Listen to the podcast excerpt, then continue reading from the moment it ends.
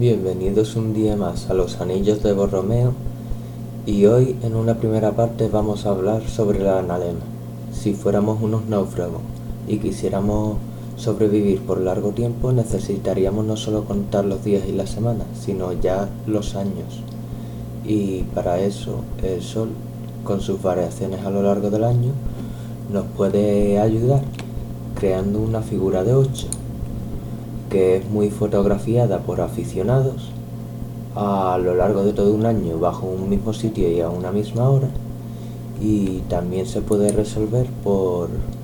fáciles cálculos en los que se tienen en cuenta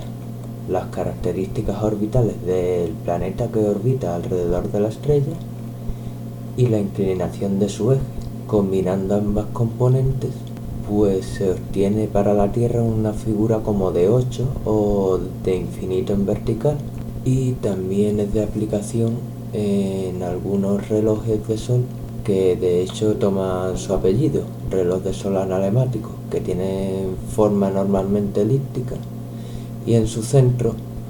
se afina la precisión con la fecha en la forma de la curva. Descansamos unos instantes y cambiamos de tercio.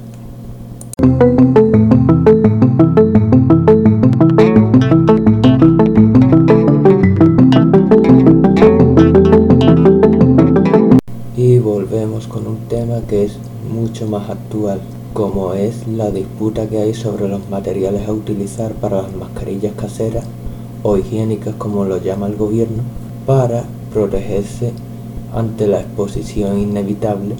al virus en la calle. Según un estudio de 2013, de los materiales más adecuados es un tejido muy común, combinación de poliéster y algodón, y utilizando patronajes de mascarillas quirúrgicas o similares, pues puede quedar un buen apaño y al ser material textil,